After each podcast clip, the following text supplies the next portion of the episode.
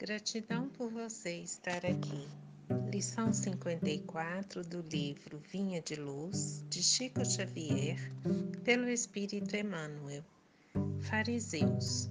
Acautelai-vos primeiramente do fermento dos fariseus. Jesus.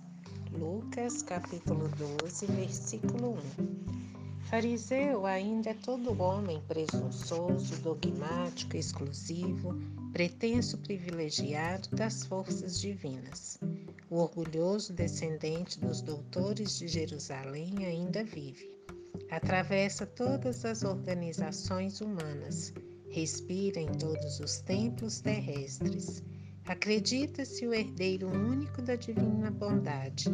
Nada aprecia senão pelo prisma do orgulho pessoal traça programas caprichosos e intenta torcer as próprias leis universais, submetendo-as ao ponto de vista que esposou na sua escola ou no seu argumento sectarista.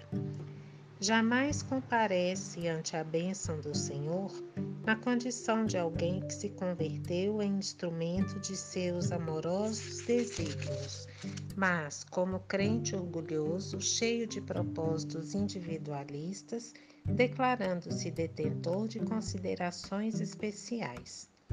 Os aprendizes fiéis necessitam acautelar-se contra o levedo de tais enfermos do espírito.